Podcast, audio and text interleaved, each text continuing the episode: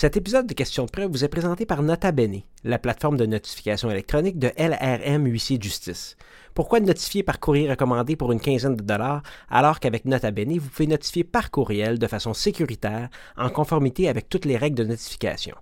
Rendez-vous sur lrmhuissier au pluriel.com, lrmhuissiers.com pour plus de détails. Question de preuve, la non-discrimination génétique. Ce studio là où la porte, je suis Hugo Martin, avocat en pratique privée et fondateur de Rivercast Media, réseau qui héberge des balados dont Question de preuve, un podcast sur le droit et la justice par et pour les juristes, et dont les objectifs sont de faire avancer la pratique du droit et de favoriser l'accès à la justice. J'ai le plaisir de vous annoncer que Question de preuve a fait le top 20 des balados canadiens dans la section Actualité et politique d'Apple Podcasts, le premier et le seul en français dans le top 20. Certains de nos balados, comme celui que vous écoutez présentement, sont reconnus pour la formation professionnelle. Alors, allez dans la nouvelle section formation continue du site rivercastmedia.com pour connaître les façons d'obtenir votre attestation de formation. Notez qu'on va continuer à produire des épisodes tout le temps, donc ceux qui se pressent pour obtenir leurs attestations pour le 31 mars, achetez des crédits pour 300 pas juste les heures qu'il vous manque. Ça va continuer en avril 2021, on est là pour rester. Euh, dans les prochains mois, il y aura des changements. On va diffuser des épisodes qui ne sont pas nécessairement reconnus à titre de formation professionnelle. On va vous donner des trucs et astuces pour être plus productif, pour mieux vivre la pratique du droit et on va tranquillement incorporer la vidéo. On va aussi faire des rencontres avec des professionnels du droit de partout et partager leurs expertises. Alors restez à l'écoute, suivez-nous sur toutes les plateformes d'écoute de podcast. Saviez-vous qu'il existe une loi sur la non-discrimination génétique afin d'établir des règles applicables aux tests génétiques en ce qui concerne les maladies? Je n'ai pas d'invité aujourd'hui, je vais donc vous entretenir sur ce sujet qui est la discrimination, ou plutôt la non-discrimination génétique. Je vais avec vous faire le tour de la loi sur la non-discrimination génétique pour ensuite discuter du fait de forcer une personne à subir un test génétique ou en communiquer les résultats afin de pouvoir signer un contrat ou acheter quelque chose constitue au Canada un crime. Est-ce que les compagnies d'assurance peuvent obliger les gens à subir un test génétique afin d'obtenir une assurance vie? On peut bien présumer que non et que la loi sur la non-discrimination génétique est une bonne chose. Cependant, le gouvernement du Québec était d'avis que le Parlement n'avait pas compétence pour établir ces règles. La Cour d'appel du Québec a d'ailleurs jugé que les règles étaient inconstitutionnelles puisqu'elles ne relevaient pas du droit criminel. Je vais m'attarder sur ce que la Cour d'appel a dit à ce sujet pour ensuite terminer avec ce que la Cour suprême a décidé. C'est donc un balado à l'intersection du droit des libertés fondamentales, du droit des technologies, du droit criminel et du droit constitutionnel. Alors, la loi sur la non-discrimination génétique, c'est une courte loi fédérale qui ajoute de nouvelles infractions au code criminel. Selon les règles d'écriture que l'on connaît des lois fédérales, ça va assez vite. L'article 1, le titre abrégé, l'article 2, les définitions. Au niveau des définitions, on en trouve trois. Communiquer, professionnel de la santé et test génétique.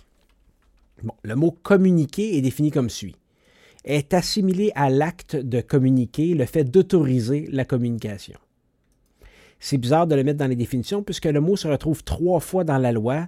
Il me semble que ça aurait été un peu plus facile de simplement préciser ce qu'on entendait par le mot communiquer au paragraphe 4.1 et 4.2 de la, de la loi et à l'article 5 mais je vais y revenir. Ensuite, le législateur prend soin de définir l'expression professionnelle de la santé en précisant que c'est une personne légalement autorisée en vertu d'une loi d'une province à fournir des services de santé au lieu où elle les fournit.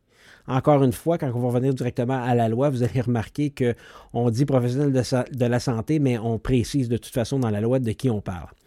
Finalement, on définit le terme test génétique. Évidemment, c'est le nœud de la loi.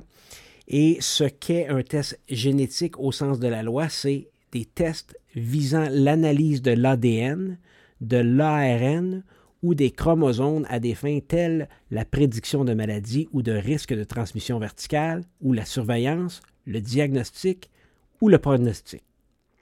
L'ADN, c'est l'acide désoxyribonucléique. Elle contient le code génétique qui renferme toute l'information héréditaire d'un individu. On est pas mal euh, au courant de ce que c'est l'ADN. C'est la molécule que l'on voit toujours représentée comme ayant la forme d'une double hélice. Euh, c'est l'unité de base des gènes. Donc, un test génétique, c'est entre autres un test de l'ADN mais c'est aussi un test de l'ARN. Plus récemment, là, on en parle un petit peu, c'est assez actuel, l'ARN, parce que les vaccins Pfizer et Moderna contre la COVID-19 sont d'ailleurs des vaccins ARN M, le N est pour messager, je vais vous en parler un petit peu plus tard. L'ARN, c'est l'acide ribonucléique. Les ARN dans notre système sont des molécules constituées par l'assemblage des ribonucléotides et possèdent de nombreuses fonctions dans la cellule et contrairement à l'ADN qui est structuré en double hélice, l'ARN peut être de formations très différentes mais liées à la fonction des molécules. Bon, je m'y connais pas vraiment, mais il existe plein de familles d'ARN, les ARNM, messagers, les ARN de transfert, les ARN-SI pour interférents et bien d'autres. Bon, maintenant qu'on a ça, l'important à l'espèce, c'est de savoir qu'on limite, euh, limite à défaut d'autres termes, l'expression test génétique à des tests de l'ADN, de l'ARN ou des tests de chromosomes. Probablement qu'il y aura d'autres tests dans le futur qui seront disponibles, qui ne cadreront pas dans cette définition, mais bon, ça fera peut-être l'objet d'un autre podcast éventuellement. Ce qu'il faut se souvenir aussi de la définition de test génétique, c'est le but de ces tests. On n'interdit pas les tests, mais comme dans la plupart des lois ou des dispositions législatives pénales, il faut indiquer ce qui est interdit. Donc les tests génétiques sont permis, mais on a déjà une mise en garde dans la définition où le reste de la loi s'en va lorsque le législateur mentionne que ce sont des tests avec comme finalité la prédication de maladies ou de risques de transmission verticale, la surveillance, le diagnostic ou le pronostic, comme on l'a dit un petit peu tout à l'heure. Bon, ça va pour la prédiction de la maladie, on sait tout ce que ça veut dire. Même chose pour la surveillance.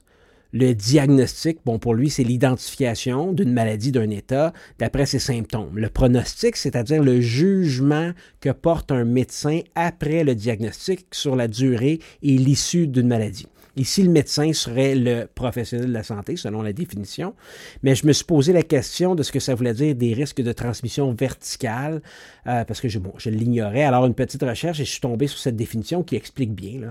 la transmission verticale est une expression utilisée en médecine pour décrire le passage direct d'une maladie, d'un caractère génétique ou d'un état particulier d'une génération à l'autre, soit par hérédité, soit par transmission de la mère à l'enfant. Donc, on a l'ensemble, si je peux dire, des éléments de la définition de test génétique. Bon, maintenant qu'on est fixé pour les définitions, vient alors immédiatement les interdictions. C'est une loi fédérale à caractère pénal, alors comme on le sait, le fédéral tombe immédiatement dans le vif du sujet à l'article 3. Donc 3.1, nul ne peut obliger une personne à subir un test génétique comme condition préalable à l'exercice de l'une ou l'autre des activités suivantes fournir des biens ou des services, conclure ou maintenir un contrat ou une entente avec elle, offrir ou maintenir des modalités particulières dans le cas d'un contrat ou d'une entente avec elle. Là, je viens de citer 3.1 A, B et C, et ça va revenir à 4 et 5. 3.2, deuxième alinéa aussi, le 3.2.2, nul ne peut refuser d'exercer une activité visée à l'un des alinéas 1 a à C, que je viens de nommer, à l'égard d'une personne au motif qu'elle a refusé de subir un, test génétique. Donc, refuser de euh, subir un test génétique, tu ne peux pas empêcher de fournir des biens ou services, conclure ou maintenir un contrat ou une entente avec elle, offrir ou maintenir des modalités particulières dans le cadre d'un contrat ou d'une entente. Bon, ça me semble assez clair.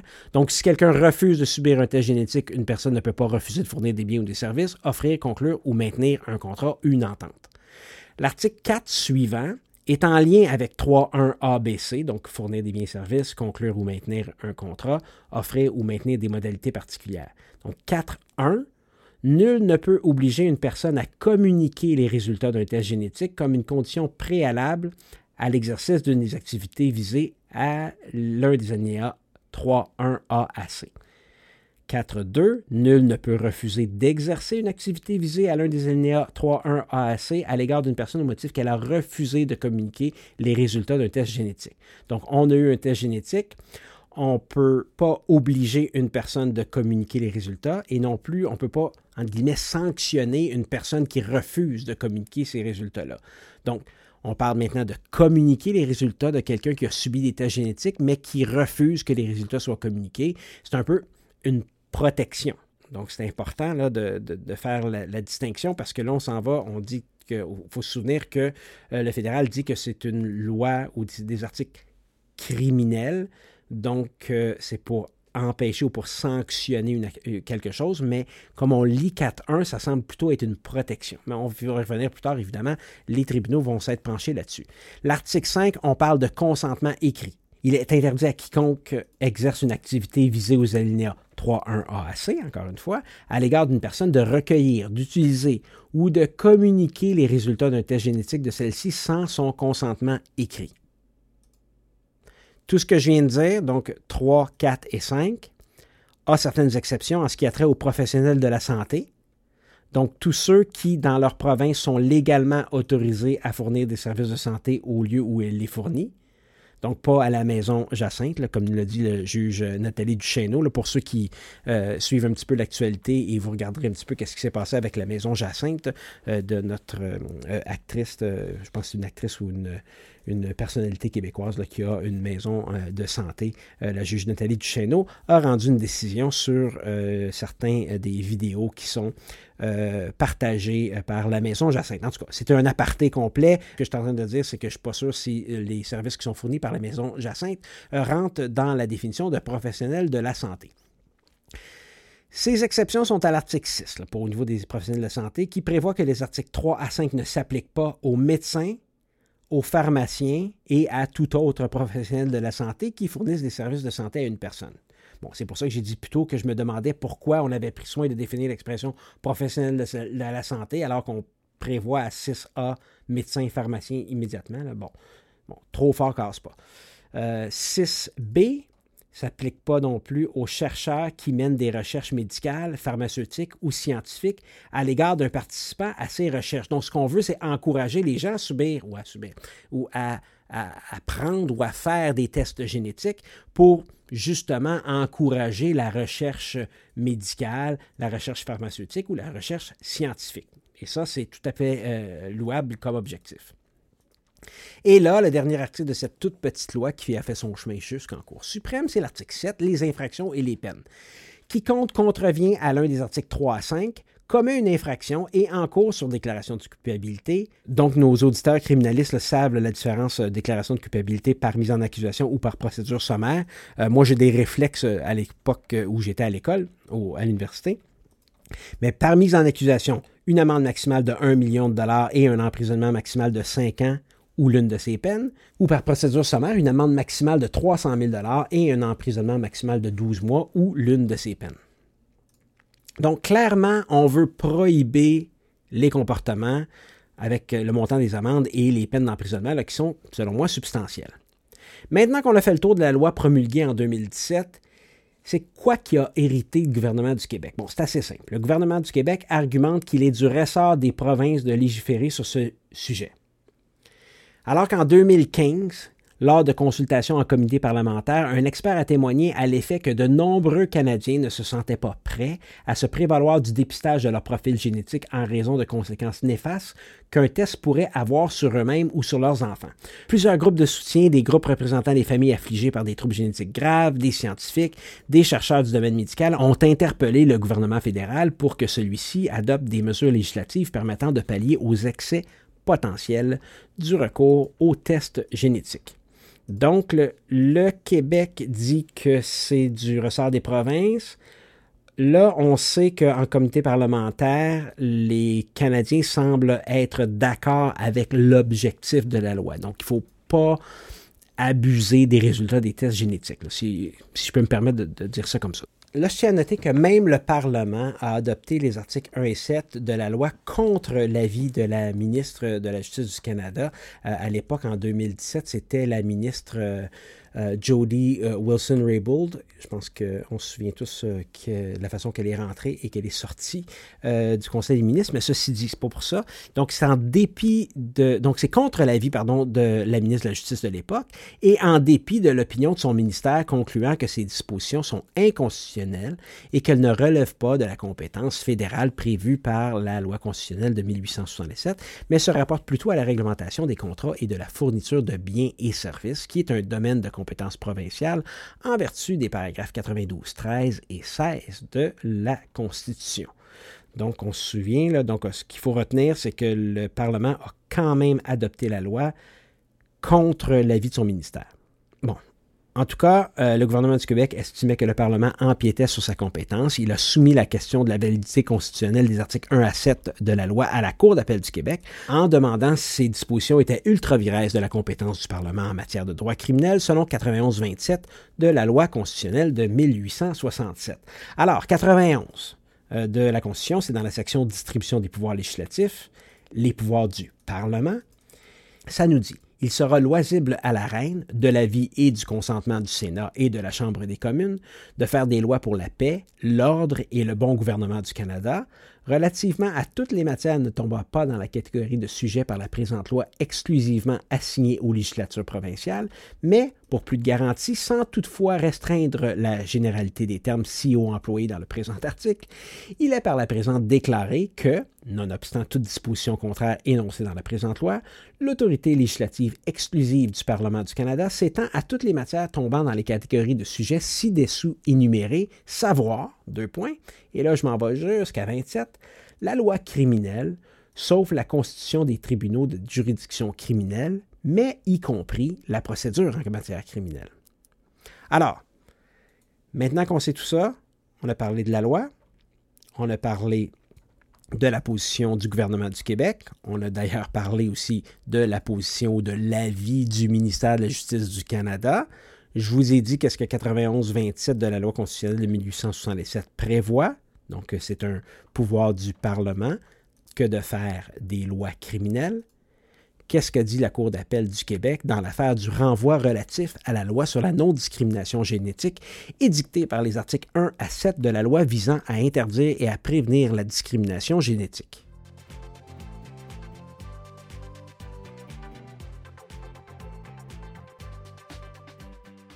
C'est un avis de la Cour d'appel du Québec du 21 décembre 2018. Les juges Essler, Biche, Bélanger, Savard et Mainville répondent par l'affirmative à la question suivante. La question, c'est la loi sur la non-discrimination génétique édictée par les articles 1 à 7 de la loi visant à interdire et à prévenir la discrimination génétique est-elle ultra-viresse de la compétence du Parlement du Canada en matière de droit criminel selon le paragraphe 91-27 de la loi constitutionnelle de 1867?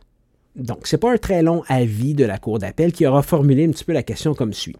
La loi visant à interdire et à prévenir la discrimination génétique constitue-t-elle un exercice valide de la compétence du Parlement en matière criminelle? Donc, on a simplifié un petit peu la question. Pour déterminer s'il s'agit d'un exercice valide de la compétence du fédéral, il faut que la Cour d'appel analyse la loi selon ces critères. 1. Déterminer le caractère véritable de la législation contestée, c'est-à-dire identifier la matière sur laquelle elle porte essentiellement, son objet principal, et le rattachement de cet objet à l'un ou l'autre des champs de compétences de l'autorité législative qui l'a adopté, ici le Parlement fédéral, en vertu de 91-27 de la Constitution. Ici, la loi criminalise le fait d'exiger un test génétique, d'en communiquer ou d'en utiliser les résultats dans certains contextes, les articles 1 à 7.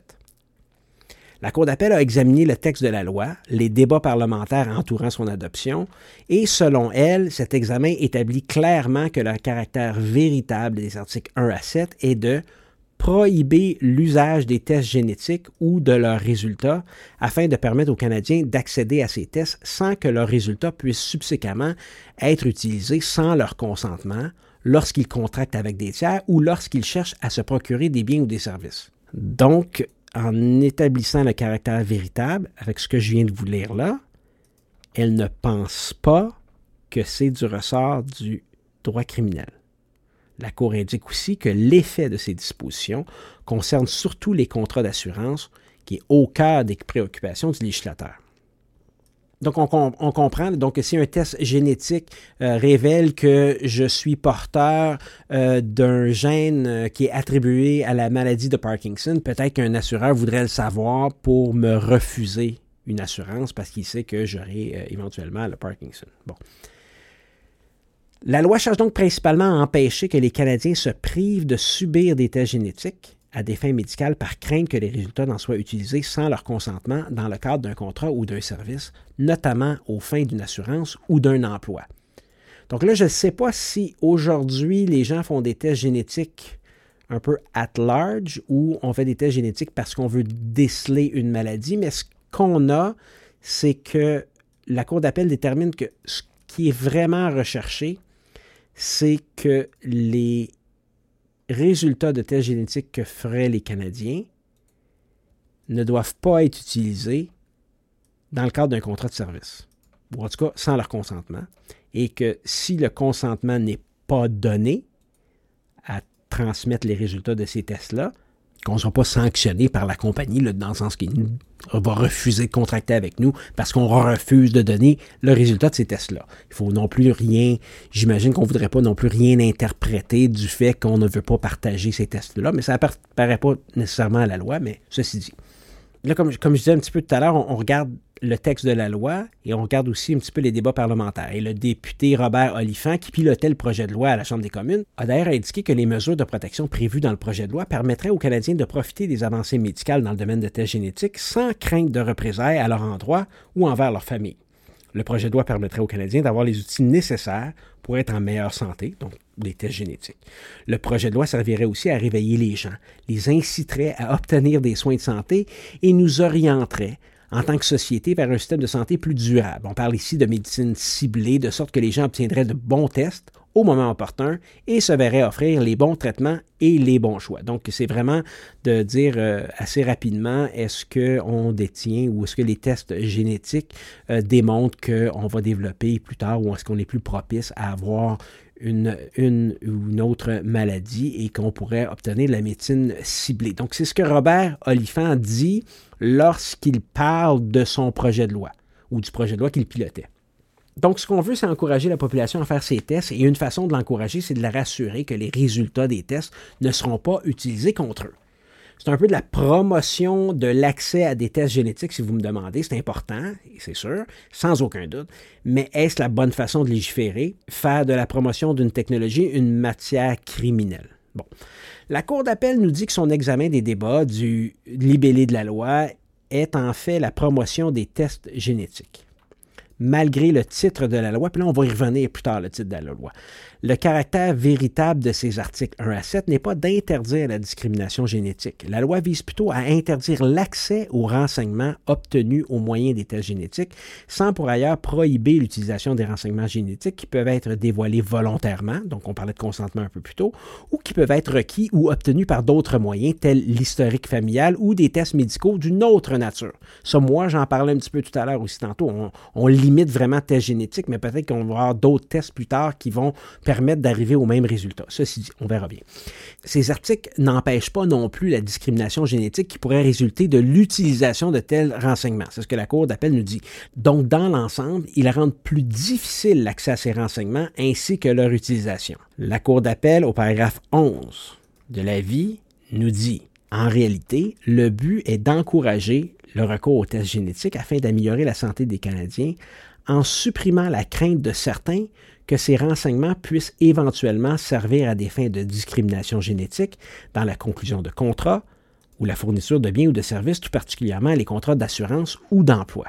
Maintenant que l'objet de la loi est cerné par la Cour d'appel, cet objet est-il de droit criminel? Donc l'objet, le vrai but de la loi, est-il du ressort du droit criminel? La Cour d'appel reprend donc les propos du juge Rand euh, de notoriété par la formule RAND. On se souviendra tous euh, de la formule RAND en droit du travail. Euh, convention collective, syndicat. Ceci dit, donc, euh, donc c'est un arrêt, euh, c'est un arrêt de juge. En tout cas, donc je reviens les propos du juge Rand de la Cour suprême en 1949. La loi constitutionnelle date de 1867, donc on peut remonter assez loin pour l'interpréter. Je, bon, je disais donc le juge Rand dans Reference Re-Validity of Section 5A of the Dairy Industry Act, il disait. A crime is an act which the law, with appropriate penal sanctions, forbids, But as prohibitions are not enacted in a vacuum, we can properly look for some evil or injurious or undesirable effect upon the public against which the law is directed. That effect may be in relation to social, economic, or political interests, and the legislature has had in mind to suppress the evil or to safeguard the interest threatened. In examining the question, we are to consider not only the matters and conditions upon which the legislation will operate, but as well its consequences. And in addition to what will be judicially noticed, evidence may be presented in a case which calls for it. The court, in its inquiry, is not bound by the ex facie form of the statute, and in the ordinary sense of the word, the purpose of a legislative enactment is generally evidential of its true nature or subject matter. Under a unitary legislature, all prohibitions may be viewed indifferently as of criminal law, but as the case cited demonstrate, such classification is inappropriate to the distribution of legislative power in Canada. Bon, c'est ce que le juge Rand nous dit sur c'est quoi un crime puis comment on fait pour l'identifier, mais j'imagine non plus que ça n'aidait pas la cause du fédéral lorsque la Cour d'appel du Québec a précisé que c'est la première fois que la compétence fédérale sur le droit criminel est invoquée afin d'interdire l'utilisation de renseignements dans la conclusion de contrats ou la fourniture de biens et services relevant de la compétence provinciale, et ce, au motif de la crainte que ces renseignements puissent être utilisés à des fins potentiellement discriminatoires. Donc, la Cour d'appel, ce qu'elle nous dit ici, c'est qu'il faut faire attention. C'est la première fois que le fédéral légifère criminellement sur des sujets qui sont de compétences provinciales, c'est-à-dire la conclusion de contrats, la fourniture de biens et de services, et des fins potentiellement discriminatoires. Donc là, la discrimination, on peut aller dans les deux sens. Et là, la Cour d'appel remodifie un peu encore la question initiale et dit qu'il faut décider si l'interdiction d'obliger une personne à subir ou à communiquer les résultats d'un test génétique comme condition préalable à la fourniture de biens et services ou à la conclusion d'un contrat, dont notamment un contrat d'assurance ou d'emploi à des fins de promotion de la santé des Canadiens, constitue un exercice justifié de la compétence fédérale en droit criminel. C'est un peu une deuxième formulation de la question initiale. On commence à comprendre là, où la Cour d'appel s'en va avec sa décision. Il faut se rappeler que les articles 1 à 7 de la loi ne prohibent pas les tests génétiques.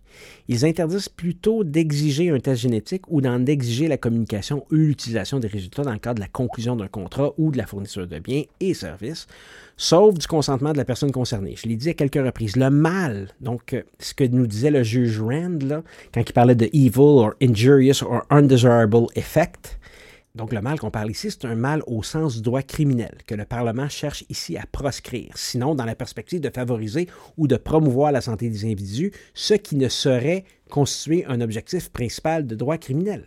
Donc il faut faire attention. Le mal qu'on cherche à proscrire, c'est quoi? Il n'y a pas ici de mal véritable, nous dit la Cour d'appel, qui justifierait le recours au paragraphe 91-27 de la loi constitutionnelle de 1867. L'objet de droit criminel invoqué pour justifier la loi est celui d'offrir une meilleure qualité de soins de santé en favorisant l'accès à des tests génétiques, et ce, en apaisant la crainte que les résultats de ces tests ne soient utilisés à des fins d'assurance ou d'emploi. Or, ceci, selon la Cour d'appel du Québec, n'est manifestement pas un objet de droit criminel Bon, j'étais pas là au, procès, mais, mais j'imagine qu'on a plaidé l'analogie avec la compétence criminelle en matière de tabac ou de drogue illégale, parce que la Cour d'appel a précisé que la situation en lien avec la loi se distingue foncièrement de ces deux matières, le tabac et les drogues illégales, qui présentent intrinsèquement un péril pour la santé publique, ce qui n'est pas le cas des tests génétiques. Je ne peux pas être en désaccord avec ça. La Cour d'appel a raison. La Cour d'appel termine comme ceci. Il ne s'agit pas ici d'évacuer les problématiques qui peuvent découler de l'utilisation des tests génétiques ou de la discrimination fondée sur des caractéristiques génétiques. Il s'agit plutôt de déterminer qui, dans l'ordre constitutionnel canadien, détient la compétence de légiférer en la matière. En l'absence d'un objet de droit criminel, ces questions doivent être traitées par le Parlement et les législatures provinciales dans leurs champs de compétences respectifs à tout le moins en l'absence d'un tel objet, donc un objet de droit criminel, on doit conclure que les articles 1 à 7 ne constituent pas un exercice valide de la compétence fédérale en matière criminelle. Un peu plus loin, en somme, la compétence du Parlement sur le droit criminel ne peut être exercée lorsque l'objet de la loi ne se situe pas véritablement dans le cadre du droit criminel. C'est manifestement le cas en l'espèce. Alors c'est gagné. Eh bien non, le fédéral porte cet avis en appel devant la Cour suprême du Canada. Mais le Québec ne faisait plus cavalier seul. Sont intervenus le procureur général de la Colombie-Britannique, le procureur général de la Saskatchewan, l'Association canadienne des compagnies d'assurance de personnes. Là, vous pouvez penser que l'Association canadienne des compagnies d'assurance de personnes, quel bord elle était. La Commission canadienne des droits de la personne. Là, vous pouvez penser aussi quel côté elle était. Le commissaire à la protection de la vie privée du Canada et le Collège canadien des généticiens médicaux. Mais ces intervenants, comme je disais, ne sont pas tous du côté du Québec. Il y en a un peu des deux bords. Moi, ce qui m'a interpellé par cette décision, c'était en lisant un communiqué du commissariat à la protection de la vie privée du Canada qui disait, bon, et oui, c'est le genre de communiqué que je suis abonné. Euh, bon, elle nous disait, donc, euh, le commissariat nous disait par la bouche de son commissaire, Daniel Terrien, qu'il accueille favorablement la décision de la Cour suprême confirmant la constitutionnalité de la loi sur la non-discrimination génétique que la loi renforce le droit à la vie privée des Canadiennes et des Canadiens, non seulement à l'égard de leurs renseignements personnels, mais aussi quant à leur intégrité physique et à leur dignité, même en tant que personne, puisque la loi confirme que les personnes ne sont en aucun cas obligées de dévoiler les résultats d'un test génétique à leur employeur, à leur compagnie d'assurance ou à aucune autre entreprise, ni être pressées de le faire, sauf si elles partagent ces résultats volontairement, clairement, librement, en toute connaissance de cause et par écrit. Là, M. Terrien, le commissariat, lit un peu dans la décision majoritaire de la Cour suprême qu'en reconnaissant le caractère constitutionnel de la loi, elle cherche à protéger l'intérêt important des individus de décider d'accéder ou non aux renseignements génétiques détaillés que révèle un test génétique ou de communiquer ou non les résultats des tests à des tiers. La collecte des renseignements personnels, y compris les renseignements génétiques sensibles, peut entraîner la discrimination à une époque où l'appétit pour les renseignements personnels atteint des niveaux sans précédent, cette loi représente un développement particulièrement important pour la protection de la vie privée. Bon, en lisant ça, je n'étais pas certain si j'étais d'accord, mais ça m'a euh, a piqué ma curiosité et je me suis penché sur ce communiqué-là, sur la décision de la Cour d'appel du Québec, sur la décision de la Cour suprême, d'où l'épisode que vous écoutez présentement.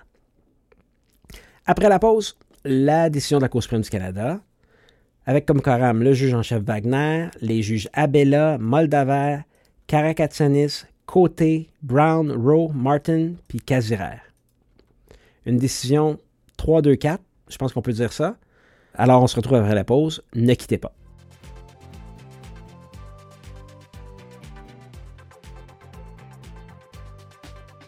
Alors, c'est pas de surprise, je m'époumonne à vous dire que c'est un non seulement une bonne aubaine, mais c'est vraiment la meilleure façon de faire euh, la formation professionnelle continue. Moi, comment c'est arrivé, c'est quand les obligations de formation professionnelle continue ont été annoncées par le barreau euh, du Québec, il y a maintenant plusieurs, plusieurs années. J'ai commencé à m'inscrire à des formations, euh, des fins de semaine ou les grands rendez-vous de la formation qui sont d'excellentes ressources. J'allais à des lunchs. Évidemment, je cherchais les formations les moins chères possibles, incluant les formations qui étaient plus proches de mon bureau. Donc, je me déplaçais en salle, j'allais dans un lunch.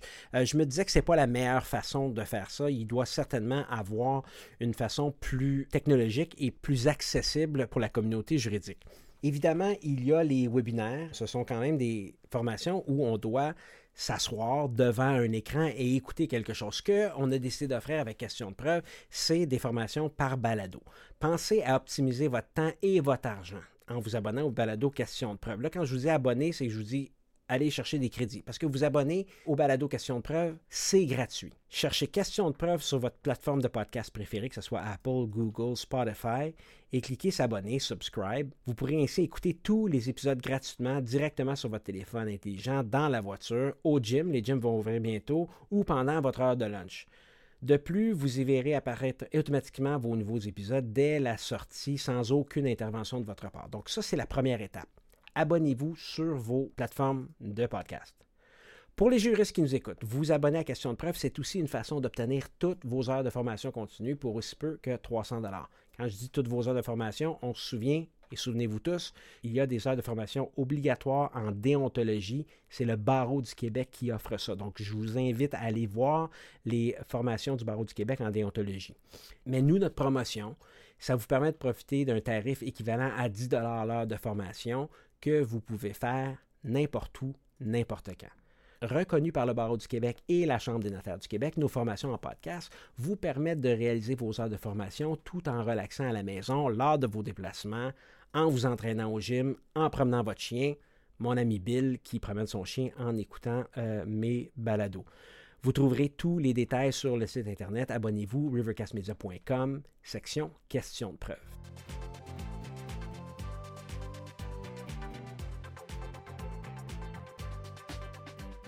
Alors nous sommes de retour avec le renvoi relatif à la loi sur la non-discrimination génétique. Euh, quand je veux lire une décision de la Cour suprême du Canada, ou plutôt avant d'en parler, je passe toujours par la cause en bref de la Cour suprême du Canada. Je me demande pourquoi ça n'a jamais fait partie de mes outils du praticien, mais la cause en bref de la Cour suprême du Canada a commencé il y a trois ans mars 2018. Euh, c'est en fait la Cour suprême qui publie des résumés de ses motifs dans un langage clair et accessible dans le but d'aider à mieux comprendre des décisions, l'accès à la justice, quoi. Ils sont publiés sur le site de la Cour euh, dans les deux langues officielles. Recherchez simplement Cause en bref, le CSC sur Google. Et je pense aussi qu'on les retrouve sur les comptes Twitter et Facebook de la Cour. En tout cas, revenons à nos moutons. Dans le cas du renvoi relatif à la loi sur la non-discrimination génétique, la Cour suprême dit ceci. On passe pas par quatre chemins. Le tout premier paragraphe, le Parlement avait le pouvoir de criminaliser le fait de forcer quelqu'un à se soumettre à un test génétique ou à en révéler les résultats. Bon, plus loin, la Cour explique en langage clair, parce que c'est la cause en bref, le but de la loi, selon elle évidemment. En vertu de cette loi, le fait de forcer une personne à subir un test génétique ou en communiquer les résultats afin de pouvoir signer un contrat ou acheter quelque chose constitue un crime. Par exemple, les compagnies d'assurance, on revient tout le temps là-dessus, ne peuvent pas obliger les gens à subir un test génétique afin d'obtenir une assurance vie. Évidemment, le contraire est vrai. On ne peut pas empêcher quelqu'un d'obtenir une assurance vie parce qu'il refuse de se soumettre à un test génétique. Mais la Cour suprême, dans la cause en bref, ne euh, le mentionne pas directement. On explique ensuite la position du gouvernement du Québec, le but qui était recherché en mentionnant que le gouvernement du Québec était d'avis que le Parlement n'avait pas compétence pour établir ces règles, c'est-à-dire qu'il n'avait pas le pouvoir de le faire. Il faut se rappeler que la Constitution du Canada accorde des pouvoirs différents aux provinces et au gouvernement fédéral. Par exemple, c'est le Parlement qui possèdent le pouvoir de faire des lois en matière criminelle. Pour leur part, les législatures euh, provinciales ont le pouvoir d'adopter des lois portant sur la propriété et les droits civils, notamment des lois concernant l'achat et la vente de biens et de services. Si le Parlement ou une législature provinciale adopte une loi que seul l'autre a le pouvoir d'adopter, cette loi sera jugée inconstitutionnelle. Fait à noter, la Cour suprême reconnaît que le PG du Canada était d'accord avec la position du Québec en disant que le gouvernement du Québec a demandé à la Cour d'appel du Québec de décider si les règles établies par le Parlement sont inconstitutionnelles. La procureure générale du Québec a affirmé que les règles sont inconstitutionnelles car elles ne portent pas sur le droit criminel mais visent en réalité les contrats d'assurance d'emploi ainsi que la promotion de la santé. Le procureur général du Canada a dit qu'il était d'accord. Comme je l'ai dit en analysant la décision de la Cour d'appel, les procureurs généraux du Québec et du Canada soutenaient donc tous les deux que les règles étaient inconstitutionnelles.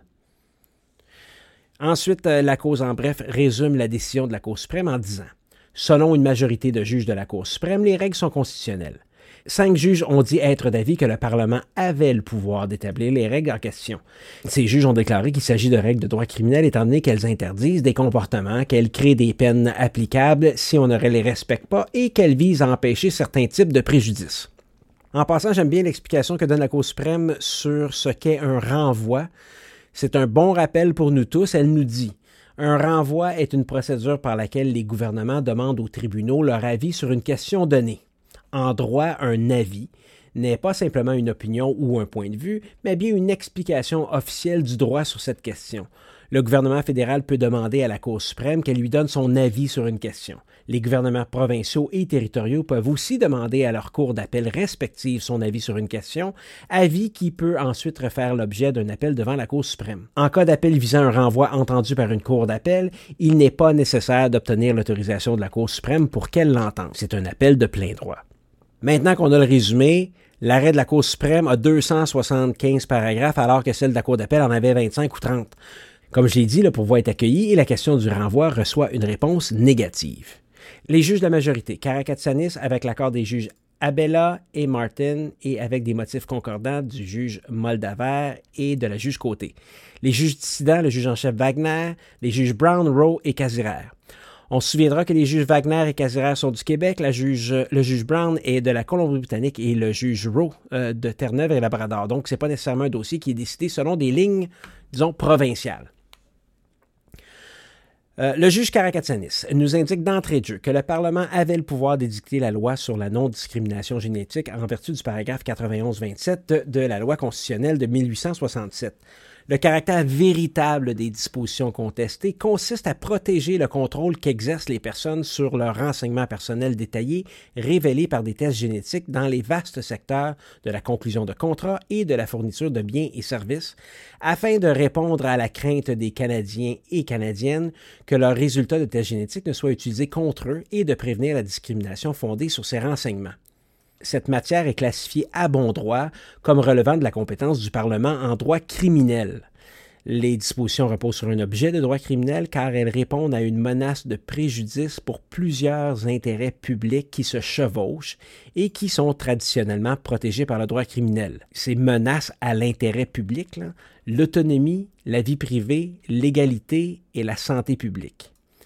Donc les mots sont bien choisis euh, mais on peut quand même se poser la question si, euh, lorsqu'il parle euh, justement de contrats et de la fourniture de biens et de services, si ce n'est pas plutôt de compétences provinciales. Ceci dit, la Cour suprême est claire depuis un bon bout de temps au niveau des critères de détermination. Donc, pour déterminer si une loi relève de la compétence du Parlement ou de celle des législatures provinciales, le tribunal doit d'abord procéder à sa qualification et ensuite, sur ce fondement, classifier la loi eu égard aux chefs de compétences fédéraux et provinciaux établis par la Constitution. Donc, la première étape, la qualification. À cette étape, le tribunal doit déterminer le caractère véritable de la loi. Le but est d'identifier l'objet véritable, même s'il diffère de son objet apparent ou déclaré. Donc, hein, on identifie l'objet véritable et on pourrait peut-être penser que l'objet apparent ou déclaré est différent on peut comprendre pour pas que ce soit, là je veux dire le mot subterfuge, mais il faut pas que ce soit euh, quand même euh, une façon détournée d'atteindre un autre objectif. C'est ce que le tribunal nous dit. Donc le tribunal cherchera d'abord à qualifier les dispositions particulières contestées plutôt que le régime législatif dans son ensemble. Dans ce cas-ci, on les articles 1 à 7, mais c'est dans le fond le régime législatif dans son ensemble parce que ça, les articles 1 à 7 finalement emboîtent à peu près tout, afin de déterminer si ces dispositions ont été validement adoptées. Pour déterminer le caractère véritable d'une loi, il faut examiner son objet et ses effets juridiques et pratiques. La qualification joue un rôle essentiel lors de la classification d'une loi, de sorte qu'il faut définir avec précision la matière de la loi. L'accent est mis sur la loi elle-même et ce sur quoi elle a réellement trait. Et là, ça c'est important quand même parce qu'en dissidence, on va parler de la même chose, mais différemment. Je ne sais pas comment on, peut le dire ça, mais continuez à écouter, vous allez euh, voir le lien que je fais entre les deux. Donc, encore une fois, on est avec le juge Karatsakanis pour la majorité. Donc, pour déterminer l'objet d'une loi, le tribunal examine tant la preuve intrinsèque qu'extrinsèque. La preuve intrinsèque comprend le texte de la loi et les dispositions qui énoncent expressément l'objet visé, ainsi que le titre et la structure de la loi. Pour le titre, je vais avoir des petits commentaires tantôt. La preuve extrinsèque inclut les déclarations faites lors des travaux parlementaires et celles tirées des publications gouvernementales. Les effets tant juridiques que pratiques sont également pertinents lorsqu'il s'agit d'établir le caractère véritable d'une loi. Les effets juridiques découlent directement des dispositions de la loi elle-même, alors que les effets pratiques découlent de l'application de la loi. En s'attardant notamment sur le titre de la loi et le libellé des interdictions aux articles 1 à 7, la majorité dit que ces articles ont pour objet de combattre la discrimination génétique et la crainte de la discrimination génétique fondée sur des résultats de tests génétiques en interdisant une conduite qui expose les personnes à la discrimination génétique dans les secteurs de la conclusion de contrats et de la fourniture de biens et de services. Donc, moi, si je le lis comme ça, ça semble bon, être de compétence provinciale, mais on continue. Les interdictions créées par les articles 3 à 5 s'appliquent à un vaste éventail de circonstances dans lesquelles des personnes pourraient subir un traitement préjudiciable fondé sur la décision de subir ou non un test génétique. Elles ne visent pas une activité ou un secteur particulier, mais elles visent plutôt une conduite qui rend possible la discrimination génétique. Donc, c'est sur la conduite qu'on s'attarde. Puis, passant par les débats parlementaires, donc ce serait la preuve extrinsèque, les juges majoritaires disent ceci. Les débats parlementaires fournissent une preuve solide à l'appui du point de vue selon lequel les articles 1 à 7 visent à combattre la discrimination génétique. Les débats indiquent clairement que le mal immédiat, on se souviendra ce que le juge Rand nous a dit, auquel la loi vise à remédier, est l'absence d'une protection juridique à l'égard des résultats de tests génétiques, ce qui exposait les personnes à la discrimination génétique et entraînait la crainte de la discrimination génétique. Donc, protection, exposer, craintes. Tout ça par rapport à la discrimination génétique. Ces préoccupations correspondent au titre de la loi, je vais revenir encore, et au libellé des interdictions. L'effet pratique le plus direct et le plus important aussi des interdictions est de permettre aux gens d'exercer un contrôle sur la décision de subir ou non un test génétique et sur l'accès aux résultats d'un tel test.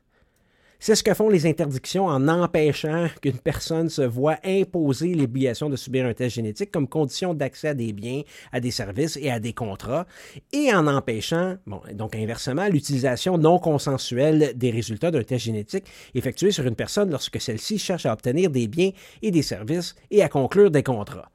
Bon, au niveau de la, de l'utilisation consensuelle, fort est à parier que si jamais on fait un, test génétique, puis euh, bon, on se fait dire que notre génétique est, est, parfaite, là, encore une fois, à, défaut d'un autre mot, mais j'imagine que les gens n'auront pas de problème à donner ou à partager euh, les résultats des tests. C'est normalement quand il va y avoir un problème que les gens ne voudront pas partager ces résultats de tests-là. Euh, bon, de base, on ne peut pas se faire obliger de, subir un test, mais si on, prend ces tests-là, on n'est pas obligé de les partager. Comme je dis, fort est à parier que quand on ne veut pas les partager, c'est parce qu'il y a quelque chose de pas correct. Je pense, à moins de me tromper, que les compagnies d'assurance, disons. Je ne veux pas les diaboliser, mais probablement qu'il se trouverait une autre façon euh, de refuser de couvrir quelqu'un. Mais en tout cas, peut-être qu'il y a d'autres protections qui s'appliquent dans d'autres lois. Donc, je reviens à la classification, ou bien plutôt, je continue pour la classification. Donc, c'est le paragraphe 91-27 de la Constitution qui confère au Parlement l'autorité législative exclusive en ce qui a trait au droit criminel. Des dispositions législatives constitueront des dispositions de droit criminel valides si, par leur caractère véritable, on vient encore à ça, un, elles contiennent une interdiction. Donc, on, les, paragraphes, les articles 3 euh, à 5 sont clairs est assorti d'une sanction, les paragraphes d'emprisonnement et de peine. Et troisièmement, repose sur un objet de droit criminel. Bon, moi, je pense que c'est là où le bas blesse, mais ceci dit, euh, la majorité pense autrement.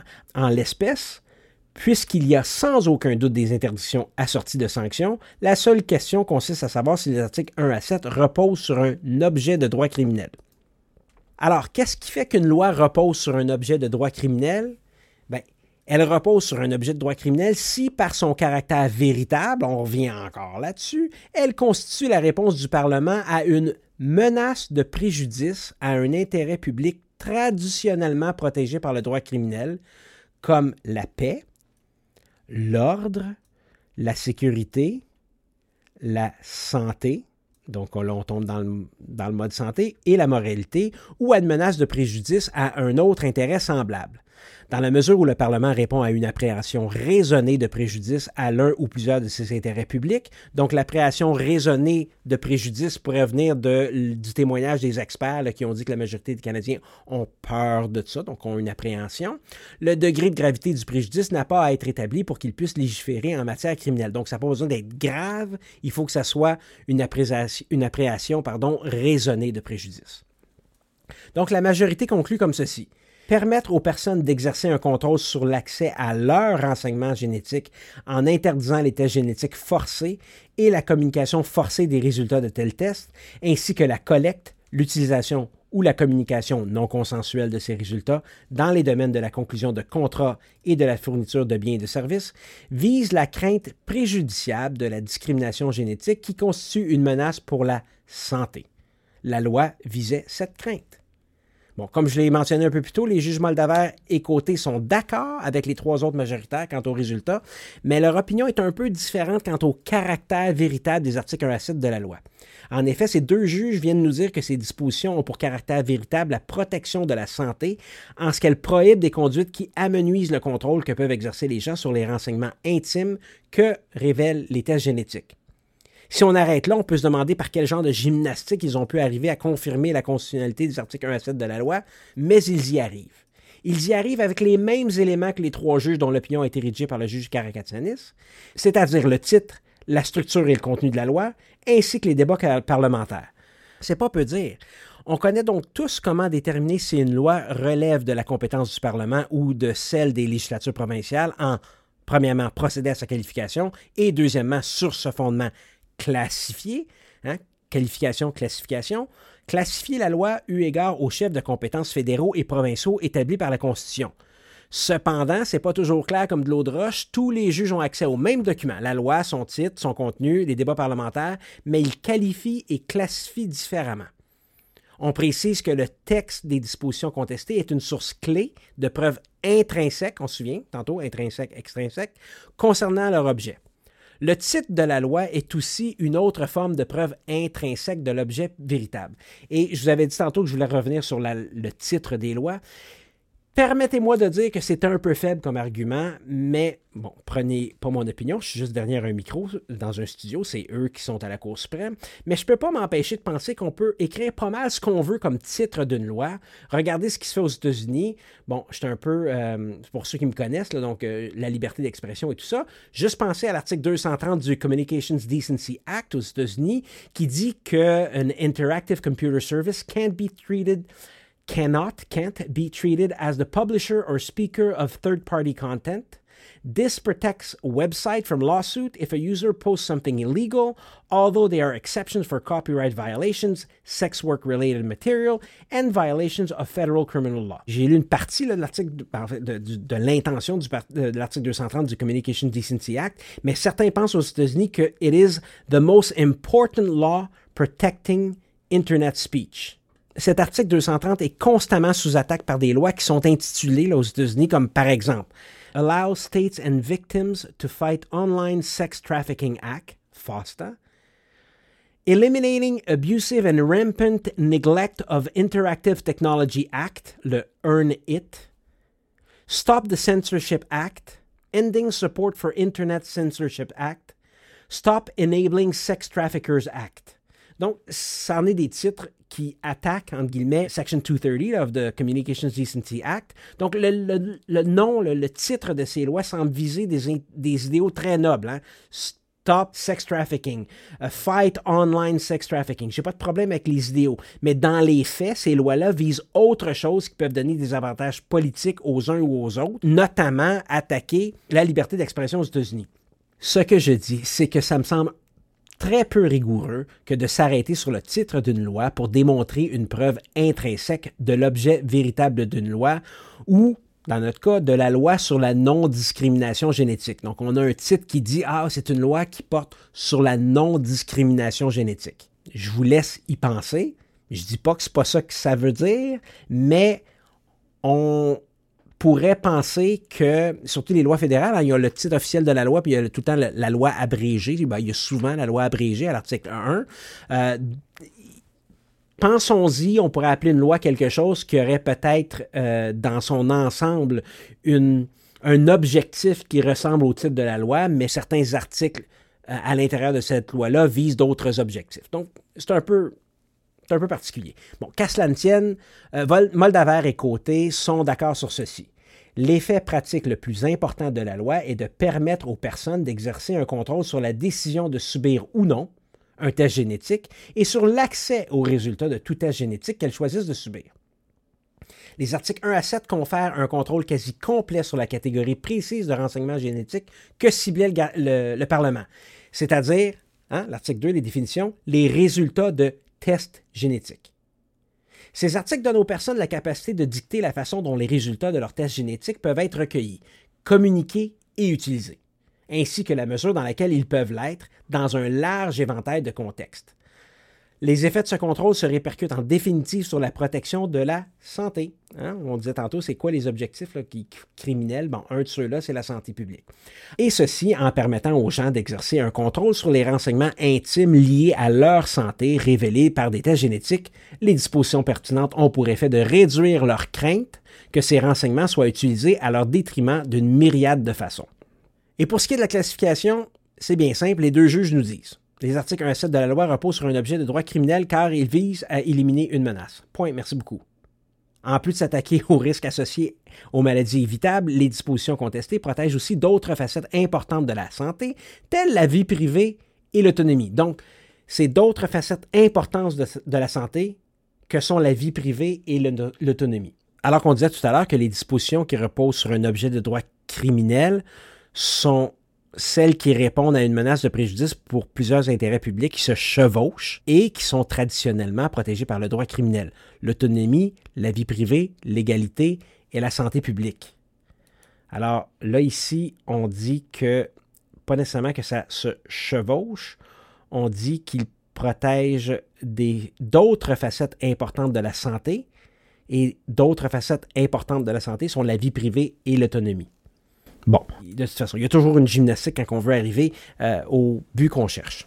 Alors, c'est ça qu'est-ce que, que Moldaver et Côté ont dit, sont arrivés très directement et assez facilement à la conclusion que la qualification et la classification correspondaient aux tests qu'on veut pour déclarer constitutionnels les articles 1 à 7 de la loi.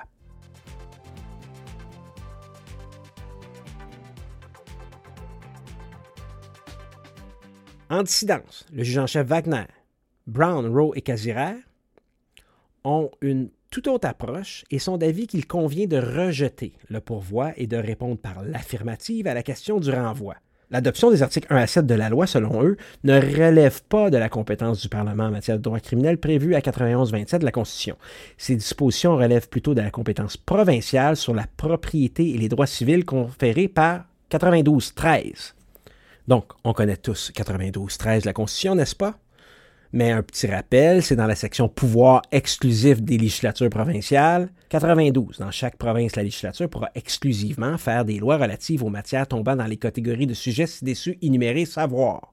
Il y en a une série, le 13e, 92-13, la propriété et les droits civils dans la province. Donc, chacune des provinces, selon le gouvernement euh, du Québec, chacune des provinces aurait le droit de légiférer en cette matière euh, de façon exclusive. Donc, euh, chaque il pourrait le faire, ne pourrait pas le faire, mais ça appartient aux provinces. En se fiant sur 92-13, c'est clair, direct et précis ce que les juges dissidents pensent. Le caractère véritable des articles 1 à 7 de la loi consiste à réglementer les contrats et la fourniture de biens et de services en particulier les contrats d'assurance et d'emploi, en interdisant ce qui peut être perçu comme des usages inappropriés d'une catégorie de tests génétiques, et ce, dans le but de promouvoir la santé de la population canadienne.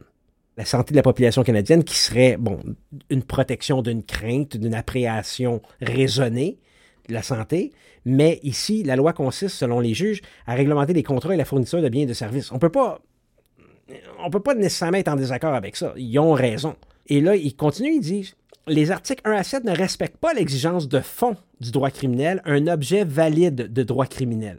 Parce que le Parlement n'a pas énoncé une menace bien définie qu'il entendait viser et n'a fourni non plus aucune preuve étayant une telle menace. Au contraire, les articles 1 à 7 influent de façon importante sur le droit substantiel des assurances ainsi que sur les lois relatives aux droits de la personne et aux droits du travail dans toutes les provinces. Bon, je vous dis d'emblée que je suis d'accord avec la position des juges dissidents. Ils sont d'accord avec les principes de détermination, mais ils ajoutent à ces principes, ils ajoutent des critères et posent des questions supplémentaires. Il faut bien les suivre quand même pour comprendre l'exercice juridique qui s'ensuit. Comme j'ai dit, les dissidents sont d'accord sur la façon de déterminer si une loi est constitutionnelle. D'abord, qualifier la loi, c'est-à-dire déterminer son caractère véritable, et ensuite classifier la loi et déterminer si elle relève de la compétence de l'ordre de gouvernement qui l'a adoptée mais ils ajoutent que la démarche de qualification de dispositions législatives contestées doit être aussi précise que possible. Donc, euh, bien que d'autres caractéristiques accessoires de la loi puissent être signalées, il convient de ne pas laisser celle-ci dicter la qualification pour éviter d'être dirigé dans la mauvaise voie lors de la classification. L'analyse du tribunal relative au caractère véritable doit être ancrée dans le texte des dispositions législatives contestées, ancré dans le texte des dispositions législatives contestées. Le tribunal doit aussi prendre garde de ne pas laisser la forme régir l'analyse relative au caractère véritable. Il devrait se pencher sur la substance même de la loi pour déterminer sa portée véritable. Pour discerner l'objet visé par l'adoption des dispositions contestées, il faut examiner tant la preuve intrinsèque que la preuve extrinsèque. On est un peu dans les mêmes eaux, mais vous allez voir. En ce qui concerne la preuve intrinsèque, Bien que le titre d'une loi puisse être utile pour déterminer le caractère véritable de celle-ci, un législateur peut recourir au titre à d'autres fins. Quand j'ai pris mes notes, alors que je lisais la décision de la Cour, et je vous en ai parlé tantôt pour le titre de la loi, je vous dis que je n'avais pas lu encore ce que euh, avait dit au nom des dissidents.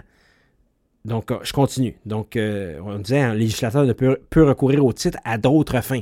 En l'espèce, ni le titre intégral de la loi, ni son titre abrégé ne saurait refléter clairement l'objet véritable des dispositions contestées ils ne permettent pas de conclure que les articles 1 à 7 visent à interdire ou à prévenir la discrimination fondée sur des motifs génétiques. Ils n'indiquent pas non plus que l'objet principal du Parlement est axé sur la vie privée et l'autonomie. Donc, euh, et là, encore une fois, je suis d'accord, mais on ne peut pas non plus être en désaccord. Ce c'est pas le titre qui dit, qui parle de vie privée, qui parle d'autonomie, qui parle de santé. Quand on lit le titre, ça ne permet pas de conclure qu'est-ce que les articles 1 à 7 viennent nous dire finalement, ou plutôt 3 à 5, vient de nous dire. Le juge Casirère ajoute, et je suis tout à fait d'accord avec lui si mon opinion peut vous intéresser, comme aucun préambule ni aucune disposition sur l'objet de la loi n'expose sa raison d'être, le libellé des dispositions revêt une importance particulière lorsqu'il s'agit de, déterminer leur caractère véritable. La définition de test génétique à l'article 2 est cruciale pour déterminer l'objet de la loi, puisque les interdictions prévues aux articles 3 à 5 l'exception établie à l'article 6 et les peines figurant à l'article 7 reposent toutes sur cette définition étroite et axée sur la santé. Considérés ensemble, les articles 1 à 7 visent à interdire le fait d'obliger une personne à se soumettre à un test génétique ou à en communiquer les résultats comme condition préalable pour lui fournir des biens et services ou pour conclure ou maintenir un contrat, ou encore pour offrir et maintenir des modalités particulières d'un contrat. Les dispositions n'interdisent pas l'utilisation des renseignements génétiques qui peuvent être communiqués de manière volontaire, j'étais un peu emporté, ou être obtenus par d'autres moyens. J'en ai parlé un petit peu plus tôt tantôt, d'autres moyens. Dans... Il y a peut-être d'autres tests qui vont peut-être arriver ou il y a peut-être d'autres tests qui sont possibles aujourd'hui et n'interdisent pas la discrimination génétique. Les articles 1 à 7 se limitent à une catégorie formée de certains tests génétiques axés sur la santé. Je vous l'ai dit tantôt, on parlait de tests de ADN, de ARN et les tests de chromosomes. C'est tout. Rien d'autre. Et on ajoute une autre couche pour déterminer l'objet véritable, le fameux Holy Grail de la détermination de la constitutionnalité d'une loi. Les effets immédiats et non les effets indirects ou hypothétiques sont pertinents pour déterminer si une loi est valide dans la mesure où ils en révèlent le caractère véritable. Après la qualification, bon, vient la classification, comme on dit toujours. Et à cette étape, les juges dissidents disent que la seule question, bon, la seule question, il y en a d'autres, mais vous allez voir, est celle de savoir si le Parlement était autorisé à adopter des dispositions contestées en vertu de la compétence en matière de droit criminel que lui confère le paragraphe 91-27 de la Constitution. Une loi sera classifiée à bon droit comme étant une loi criminelle valide si trois éléments essentiels sont réunis. 1. Une interdiction. 2. Une sanction liée à cette interdiction. Et 3. Un objet valide de droit criminel. Les deux premiers éléments constituent des exigences formelles, alors que le troisième est une exigence de fond. Interdiction, sanction, hein, c'est une exigence formelle à une disposition de, en matière criminelle. Et l'objet valide de droit criminel, c'est une exigence de fond. Donc, un critère trois volets, le critère qui permet d'empêcher le Parlement d'utiliser son pouvoir de manière inappropriée pour empiéter sur les domaines de compétences des provinces et permet donc le respect de l'équilibre du fédéralisme. Dans le cas qui nous occupe, celui sur la loi sur la non-discrimination génétique, et pour les juges dissidents, il ne reste qu'une seule question, celle de savoir si les articles 1 à 7 répondent à la troisième exigence, soit un objet valide de droit criminel. Et là, attachez-vous, on nous dit qu'il ne reste qu'une seule question pour la troisième exigence, les juges dissidents proposent trois questions pour évaluer la seule question qui reste, qui est la troisième exigence. Vous me suivez, j'espère. Pour respecter l'exigence de fond relative à l'objet du droit criminel, les dispositions législatives contestées doivent viser un mal ou un effet nuisible ou indésirable pour le public, ça vient de Rand. Euh, le concept de mal est nécessaire pour rappeler au Parlement que de simples effets indésirables ne sont pas suffisants pour qu'une loi ait un objet de droit criminel. Sur le plan conceptuel, il demeure utile que les tribunaux recherchent un mal pour que l'exigence relative à l'objet de droit criminel soit respectée. Donc, je l'ai dit, il y a une seule question pour la troisième exigence, mais il y a trois questions pour répondre à la troisième exigence. Donc, les trois questions. Premièrement, les dispositions législatives contestées se rattachent-elles à un objectif public, par exemple la paix publique, l'ordre, la sécurité, la santé ou la moralité? Deuxièmement, le Parlement a-t-il énoncé une menace bien définie à supprimer ou à prévenir au moyen de dispositions législatives contestées, c'est-à-dire un mal ou un effet nuisible ou indésirable pour le public?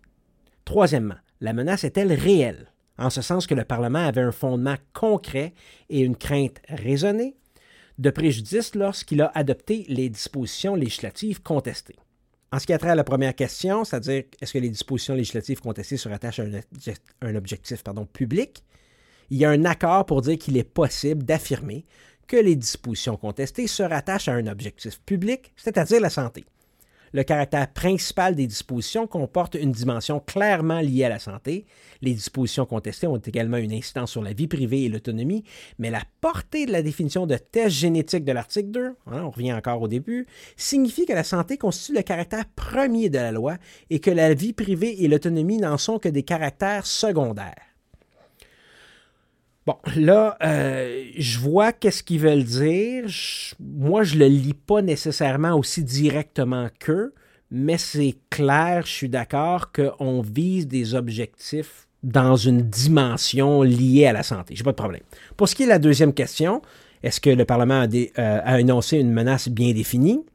Le Parlement doit énoncer et définir clairement la portée de la menace qu'il cherche à supprimer, c'est-à-dire qu'il doit énoncer une menace précise dont les contours sont déterminables.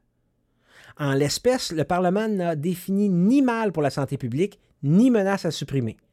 La loi a pour objectif de favoriser ou promouvoir des pratiques bénéfiques en matière de santé. C'est vrai. Elle vise à encourager la population canadienne à se soumettre à un test génétique. C'est vrai ce qui peut ensuite mener à de meilleures conditions de santé. C'est vrai. Cela en soi ne suffira tout simplement pas à cette étape, dit euh, le juge euh, Le simple fait que les tests génétiques constituent une nouveauté ne fait pas, à lui seul, tomber ceux-ci sous le coup du droit criminel. De plus, une lacune dans les lois provinciales à travers le pays ne constitue pas une menace bien définie qui justifie le recours au droit criminel. là, on parle de lacune dans les lois provinciales, bon, une lacune dans une loi, ça peut euh, clairement se corriger assez rapidement en, faisant d'autres lois. Quant à la troisième question, qui est euh, de savoir si la menace est réelle, en ce sens qu'il y avait un fondement concret et une crainte raisonnée de préjudice, bien qu'il dispose sans aucun doute d'une grande latitude pour décider de la nature et du degré de préjudice auquel il souhaite remédier, le Parlement ne peut intervenir lorsqu'il y a absence de preuves adéquates étayant le préjudice. S'il y avait eu une menace bien définie pour la santé en l'espèce, il y aurait tout de même eu l'absence de preuves étayant le préjudice.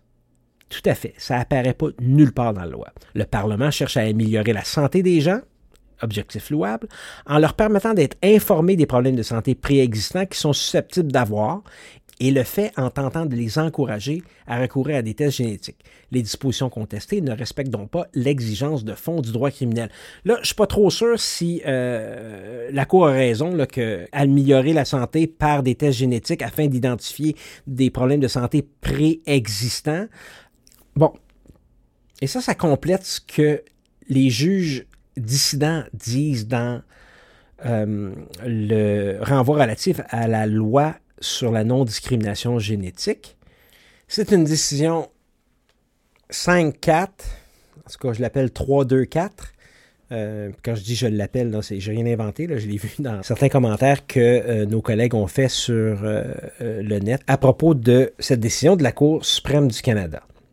Ça complète le survol du renvoi relatif à la loi sur la non-discrimination génétique. Le premier élément à retenir et à partager avec nos clients, c'est obliger une personne à subir un test génétique ou en communiquer les résultats afin de pouvoir signer un contrat ou acheter quelque chose constitue un crime. On ne peut pas obliger personne à faire ça. Aussi, recueillir, utiliser ou communiquer les résultats d'un test génétique de quelqu'un sans sa permission est aussi un crime. Toute personne qui désobéit à ces règles peut recevoir soit une amende pouvant s'élever à 1 million de dollars, soit une peine d'emprisonnement pouvant aller jusqu'à 5 ans ou les deux. Il faut retenir aussi les critères de détermination de la compétence du fédéral en matière de crime ou de loi criminelle et le processus pour arriver à faire cette détermination. C'est de ça qu'on a parlé. J'espère que vous en savez un petit peu plus, que vous avez un peu mieux compris. Moi, j'ai trouvé ça super intéressant. Donc, je suis vraiment d'accord. Est-ce qu'il y a une loi sur la non-discrimination génétique? Est-ce qu'on pourrait aller plus loin? Probablement. Est-ce qu'elle va trop loin? Peut-être. Moi, ce que j'ai voulu faire, c'est de partager euh, cette décision-là avec vous faire le tour de la loi, faire le tour de la décision de la Cour d'appel du Québec, vous indiquer c'était quoi les intentions ou la position du gouvernement du Québec euh, par rapport à cette loi-là, qui était d'ailleurs la position aussi du PG Canada. Donc, n'hésitez pas. Vous avez des commentaires à partager sur la loi sur la non-discrimination génétique, sur la décision de la Cour d'appel ou celle de la Cour suprême du Canada.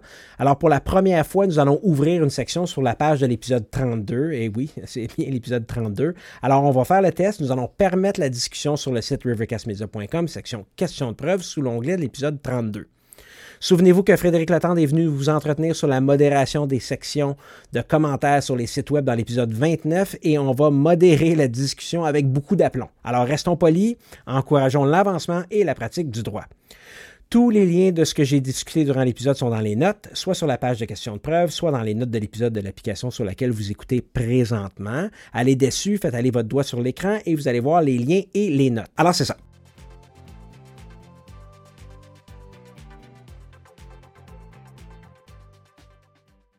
Et comme à tous les épisodes, on a l'outil du praticien de nos invités. Je vais vous partager mon outil du praticien que j'ai aujourd'hui rapidement.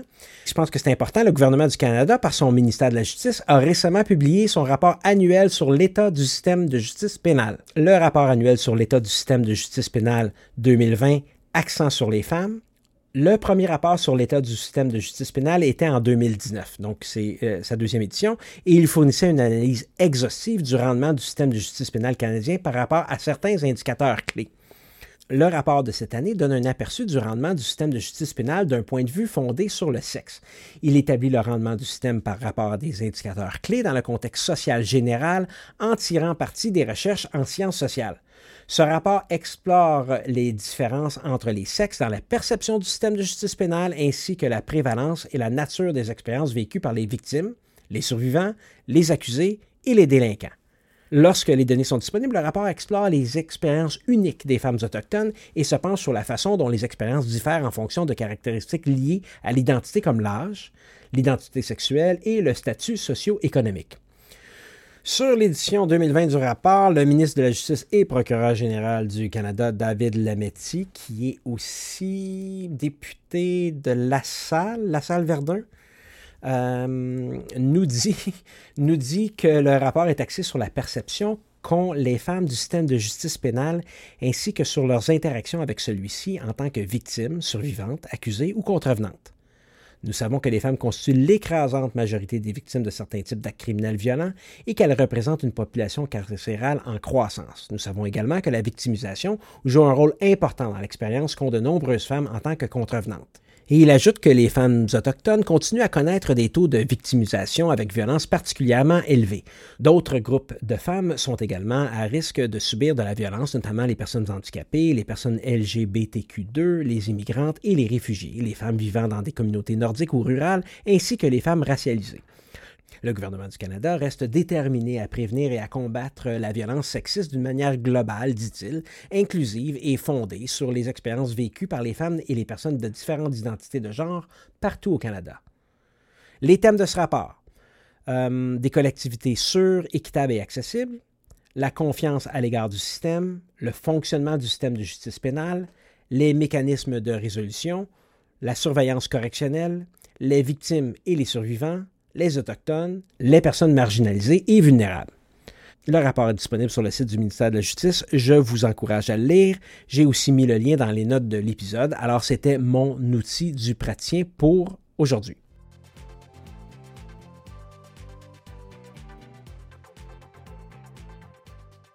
Euh, maintenant, à mon tour de vous parler des projets à venir. C'est la fin de la période de formation dans quelques jours, alors on est pas mal occupé là-dessus. Sinon, nous avons une série de balados qui est en préparation sur les programmes du Fonds d'aide aux victimes d'actes criminels, le FAVAC. Ça devrait être lancé à l'automne et ça remplit tout à fait un aspect de la mission du balado Question de preuve, c'est-à-dire de favoriser l'accès à la justice. Au niveau des remerciements, c'est moi qui ai fait la recherche, le synopsis et toute la préparation de l'épisode. Je fais faire le montage et l'édition, alors je me remercie.